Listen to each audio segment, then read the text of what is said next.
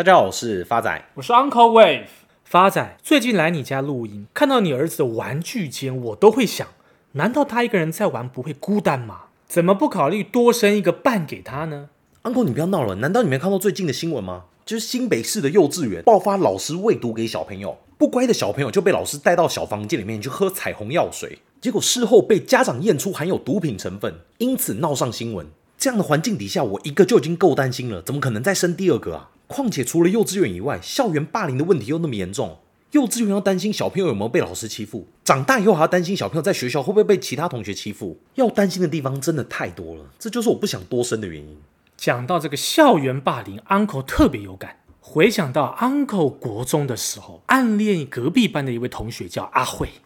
她刚好是一位左脚装有义肢的身障学生。Uncle 之所以欣赏他的原因，正是因为尽管他身体有缺陷，但是他仍旧每天笑脸迎人，乐观地面对每一天。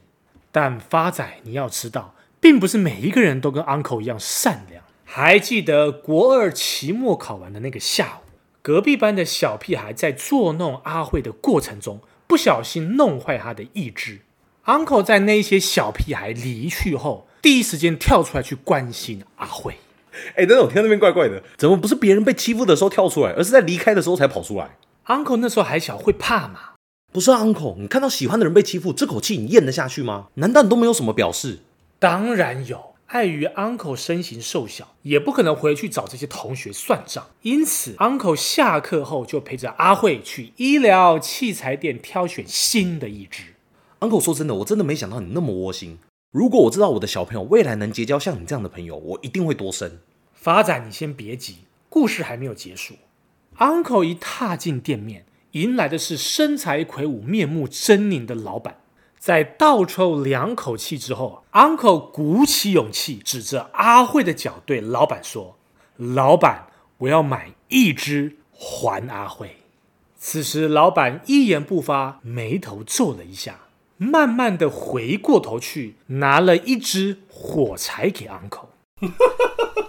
uncle，你浪费节目两分钟的时间，只是为了讲还他会这个烂梗哦。我把前面赞美你的话收回来，我认真觉得这种烂笑话才是我不想生的主因。不过话说回来，台湾生育率低迷，单身的 uncle 要负一半以上的责任。像美国中情局就预测，全球两百二十七个国家的生育率，其中生育率最高的前十名都是非洲国家，至于垫底的倒数五名，全部都在亚洲国家。分别是香港的一点二二人、澳门的一点二一人、新加坡的一点一五人、南韩的一点零九人，以及最后一名台湾的一点零七人。而这个生育率代表数字的意思是，平均每一位妇女一生中所生育的子女的个数，数字越高，代表胎儿越多。其中第一名是非洲的国家尼日，它的生育率是六点八二，平均每一位妇女生六点八二个小朋友。回过头来看台湾，目前正是全世界生育率最低的国家。在房价不断飙涨、薪水永远冻结、物价持续上升的年代，年轻人对于结婚买房这件事避之唯恐不及，更何况是生小孩，会让多少人在生活上根本喘不过气来。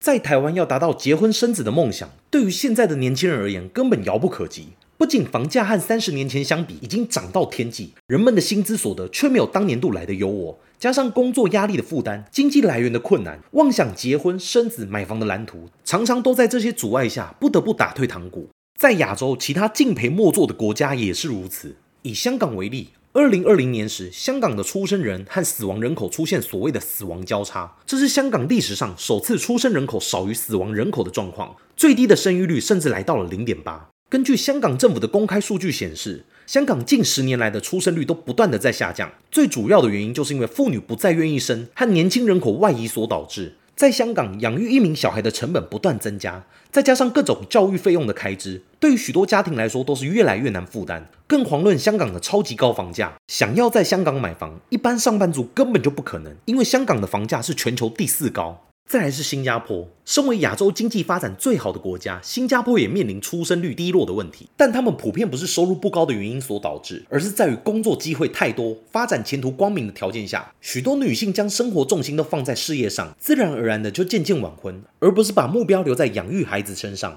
最后是台湾的好朋友南韩，南韩当今社会的发展状况，其实完全可以从荣获奥斯卡最佳影片的《寄生上流》里略知一二。在贫富差距极大、工作压力爆表的环境里。有些人可能无论一辈子多么努力，都只能居住在地下室的空间中，永远没有翻身的机会。像二零二一年，全韩国只有二十六万人出生，是一九七一年有统计数字以来最低的记录。多年下来，人口持续都是负成长，而且没有任何趋缓的情况。像台湾媒体最喜欢跟韩国比较，不论是在经济层面、国家半导体的发展，亦或是像文创方面、电影、戏剧等等，但唯独让人不堪且广为让两国国民熟知的是，台韩两国少子化的问题严峻，让两国不少媒体都以耸动的标题“生不如死”来形容社会目前的情况。如此偏低的生育率，已经变成两国严重的国安问题，而台湾的问题又更为严重。根据台湾内政部人口统计数据，二零二零年台湾出生人口为十六点五万人，二零二一年出生人口是十五点三万人，到了二零二二年，整年度的出生人口竟然连十四万人都不到，人口一年比一年少。同时，这个数据也是台湾国内四十七年来新生儿出生率创下的最低纪录。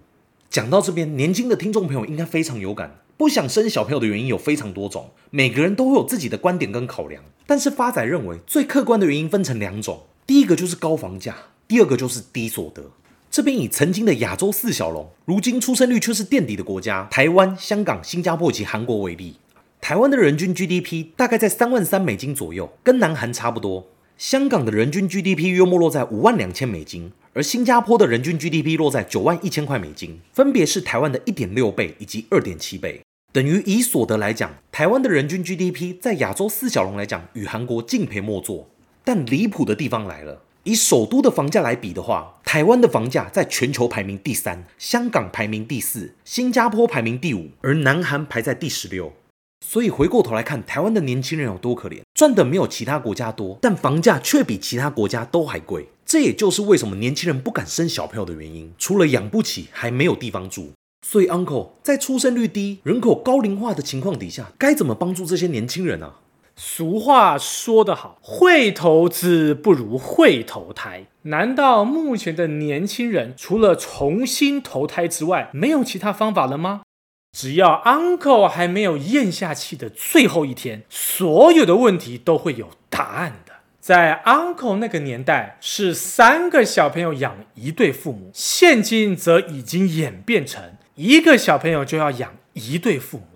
可想而知，这个压力有多大。所以今天 Uncle 要跟大家分享的少子化概念股，正是信义医疗用品股份有限公司，台股代号四一七五，成立于一九九零年，为全国第一家由专业医护团队领军的医疗用品连锁服务企业，亦是国内医疗用品通路上的龙头。营业项目跟产品结构分别是：医疗照护占七十个 percent，健康护理占九个 percent，生计保健占十六个 percent，其他占五个 percent。Uncle 看好的因素有二：第一个，基本面，法人表示，台湾迈入超高龄社会，医疗用品需求稳定成长，加上信义今年目标新增二十到三十间门市，较往年积极，且公司透过大数据开发差异化医疗产品，并结合会员制度，拓展自有品牌保健食品，有助今年营运持续成长，营收可望逼近八十亿大关，同时每股纯益渴望超过五元的表现，将续创历史新高。信义在二零二二年共进展十六间门市，其中多数为社区型门市，并扩展四座医疗院型商场。去年底，在两岸累计的门市达到三百一十九间，商场数达到二十六座。